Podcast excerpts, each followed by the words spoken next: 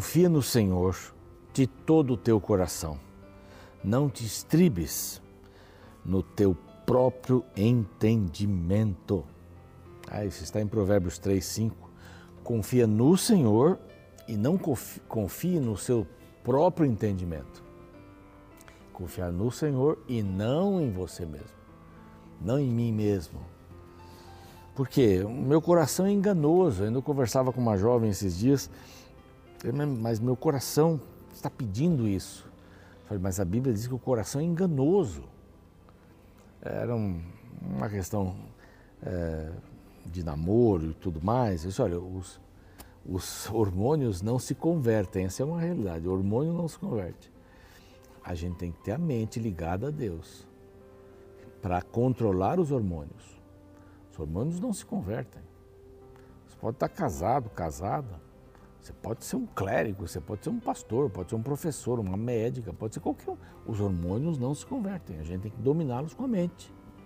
E essa mente tem que estar confiando em quem? No Senhor, não no meu próprio entendimento. Assim é para todas as áreas da vida, confiar no Senhor e não em mim mesmo. Não te estribes, né? não, não se baseie, usando um linguajar mais coloquial, não se baseie no seu próprio entendimento. Ah, eu acho que é assim. Não, olha, olha para a Bíblia. Vou repetir: quanto mais você ler a palavra, mais você vai saber as respostas de Deus para as suas inquietações. Então confia no Senhor. Está aqui, ó. Esse livro tem muita coisa boa, muita coisa boa. É a palavra de Deus. E este aqui é o programa Reavivados por Sua Palavra. Todos os dias você acorda, você estuda a palavra, arruma a cama, você toma o de jejum, faz seu exercício e saia para ser Jesus para as pessoas. Esse é o grande lance da vida cristã. Confiar em Deus e buscar a palavra para encher o meu coração. Nós temos que agradecer muito aos anjos da esperança, sabe? Porque eles nos ajudam com as doações para a gente manter todo esse aparato aqui da Rede Novo Tempo. Rádio, não é brincadeira fazer rádio, TV, equipamentos, estúdios, cenários. Olha, um cenário maravilhoso esse aqui. E outros tantos da Novo Tempo. Né, uma série de coisas. Mas também as mídias sociais, tem gente craneando aqui o tempo inteiro. Como é que nós vamos poder ajudar as pessoas a entender o Evangelho no mundo todo, falando português falando espanhol? Olha que coisa impressionante são os anjos da esperança.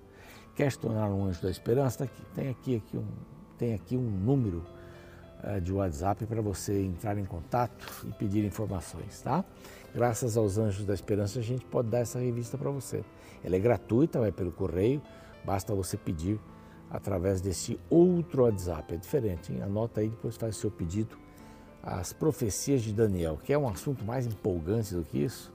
Você vai ver datas aí, cumprimentos de profecias, onde que nós estamos, que época nós estamos vivendo hoje, o que passou, o que vem pela frente. Tudo isso nessa revista.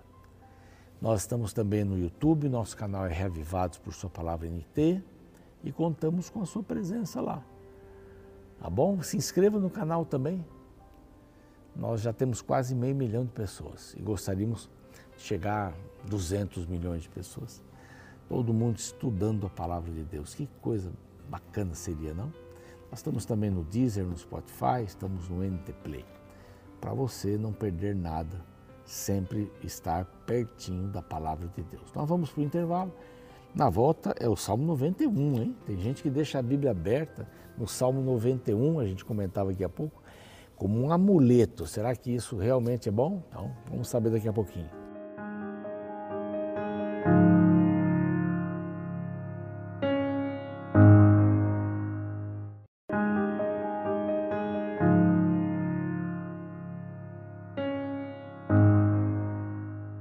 Muito bem, chegou a vez do Salmo 91. Será que lá na sua casa você deixa a Bíblia aberta no Salmo 91? Olha, dá mais ou menos na metade da Bíblia, né? Legal aqui, bem, bem no meio, estamos quase no meio aqui. Não sei se no número de páginas a gente já está no meio. Deixa eu ver aqui, dá uma olhadinha. Ah, não, tem que fazer a soma aqui. Mas é mais ou menos, estamos no meio aqui. O Novo Testamento começa com a numeração nova, né? Do, do 1, 2, 3. Bom, Salmo 91 é para estar aberto em casa, em cima de uma escrivaninha, de um cantinho, um altar. O que ele vai ajudar a gente estando aberto? Bom, eu, eu tenho que decepcionar você, porque ele não vai ajudar nada. O salmo aberto ali não ajuda nada. É um salmo de livramento, estamos sob a sombra do Altíssimo estamos ali debaixo das asas do Altíssimo, sendo protegidos. Se ele estiver aberto em casa, então, não adianta a gente abrir o Salmo 91 se ele não estiver no meu coração. É ali que ele tem que estar, no meu coração. E a ideia que ele dá para a gente aqui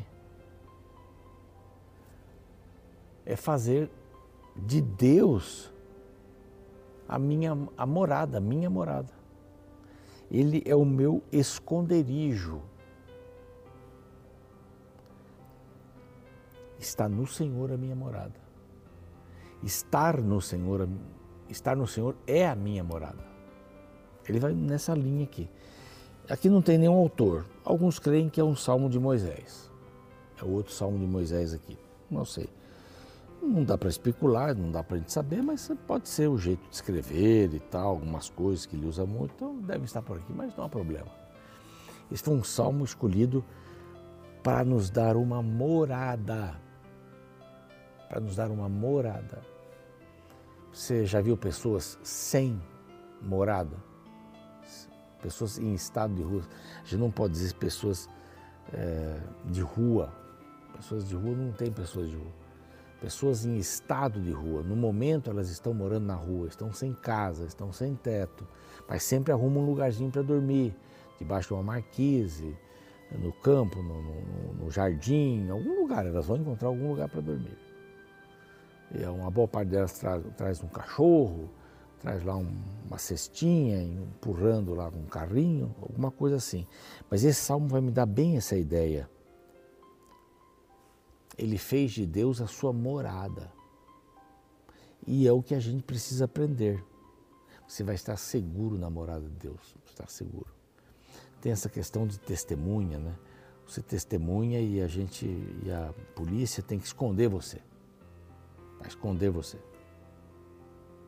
Hum, não tem. Não vai ficar à mercê dos outros. Você vai ficar escondido.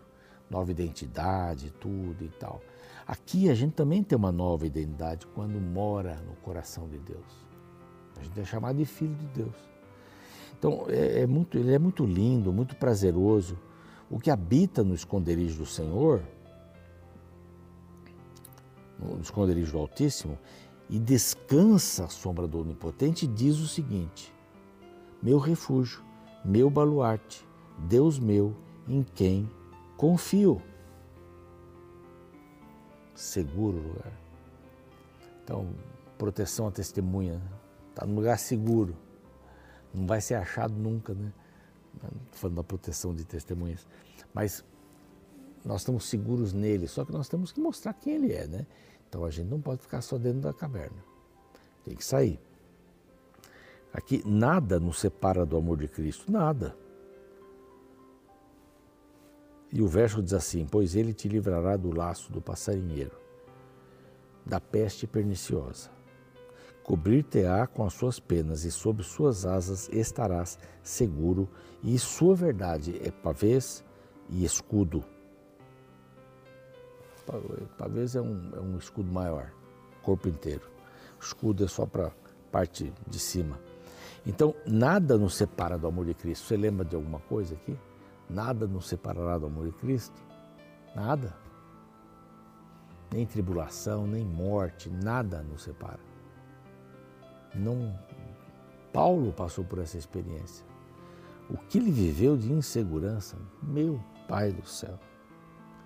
E aí vai, não te assustarás do terror noturno, nem da seta que voa de dia, tempestade, a, a guerra, seta para cá, para lá Tiro perdido também, você pode colocar aqui.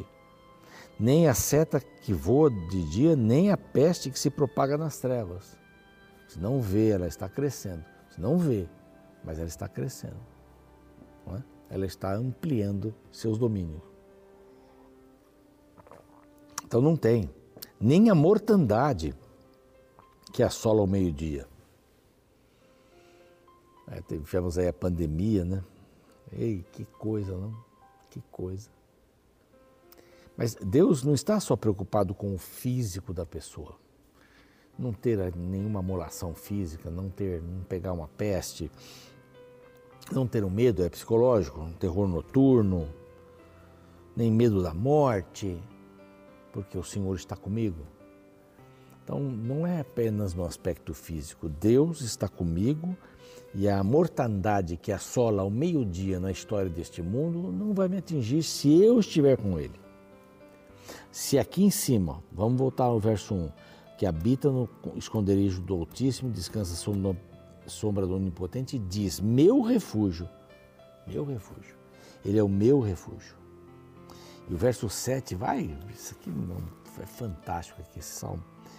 Caiam mil ao teu lado, dez mil à tua direita, tu não serás atingido. É uma imunidade pessoal, né? Mas é espiritual, hein? Isso aqui é espiritual, mais que qualquer outra coisa.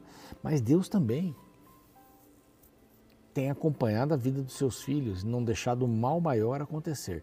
Por quê? A Bíblia diz que ele segura os quatro ventos do mal. É o diabo que age aí no mal. Está segurando os quatro cantos da terra. Se, é que, se me entende, quatro cantos não é porque a terra é plana, não. Ela é redonda mesmo, mas são os cantos da terra ele não vai permitir que aconteça alguma coisa. Nós estávamos na África, já mencionei aqui, estávamos lá num país para servir, fomos sequestrados, ficamos sem água, ficamos à mercê do inimigo. Inimigo deles, né? o governo nos achou duas vezes, não pôde nos tirar, porque eles travaram uma pequena guerra com tiroteio, uma série de coisas com o governo, o governo recuou. Mas nós passamos alguns perrengues muito sérios ali, doenças, João Batista também, ele perdeu a cabeça. Então, como é que é? Essa promessa funciona ou não funciona, né? Cai um mil, dez mil, o senhor não vai ser atingido? Eu fui sequestrado. João Batista perdeu a cabeça, não quero nem me comparar com esses heróis da fé, né? Mas é só.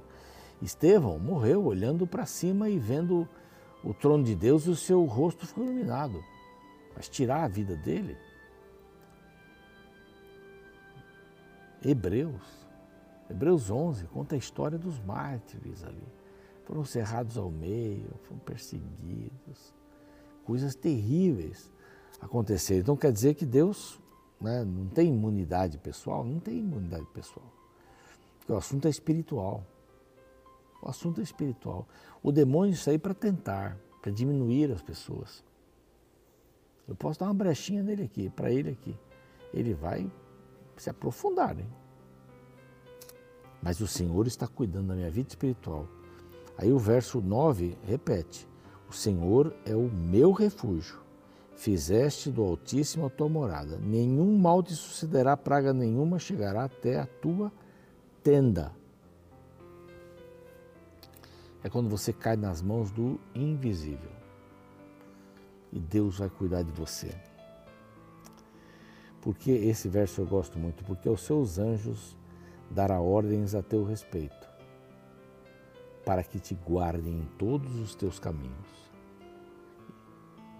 Anjo.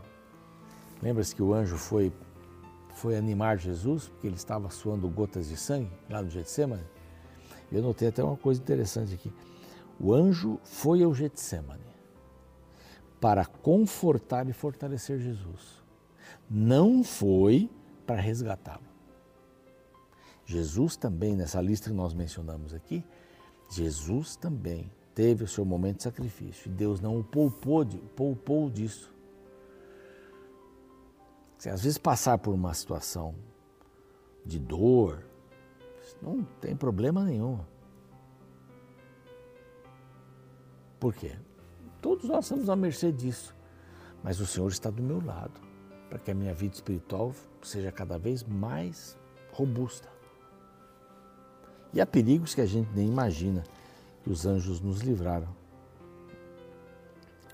pisarás o leão, a áspide e tal, porque a mim se apegou. Agora vem um finalzinho aqui. São oito coisas acontecendo. Por quê? Isso não aconteceria com os filhos de Deus. Está aqui. Porque a mim se apegou com amor, eu o livrarei. Poluei a salvo. Verso 15. Ele me invocará e eu responderei. Então, livrarei e responderei. Na sua angústia, eu estarei com ele. Três, vou estar com ele. Livra-lo-ei e glorificarei.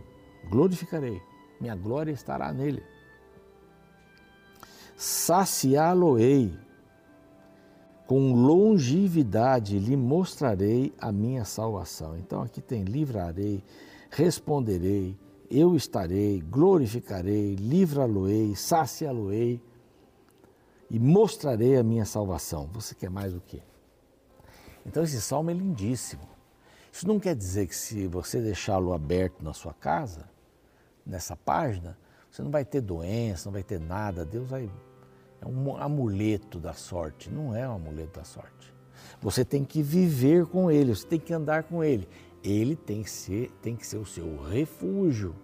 Se ele é o seu refúgio, então essa, esse livramento, essa resposta, essa presença, essa libertação, é, é, essa é, saciedade que Deus vai lhe dar e a salvação serão suas, serão minhas, mas eu tenho que fazê-lo o meu refúgio. Eu tenho que buscar nele a minha segurança. E eu só posso fazer isso quando a Bíblia se torna o livro mais precioso da minha vida e ela é entronizada no meu coração, na minha mente. Quando esse livro sagrado, quando eu pergunto para Deus as coisas, encontro a resposta aqui. Quanto mais eu ler a Bíblia, mais eu vou entender a vontade de Deus para minha vida. Eu já vou repetindo isso aí, quase todos os programas aí, nos últimos programas estou repetindo isso.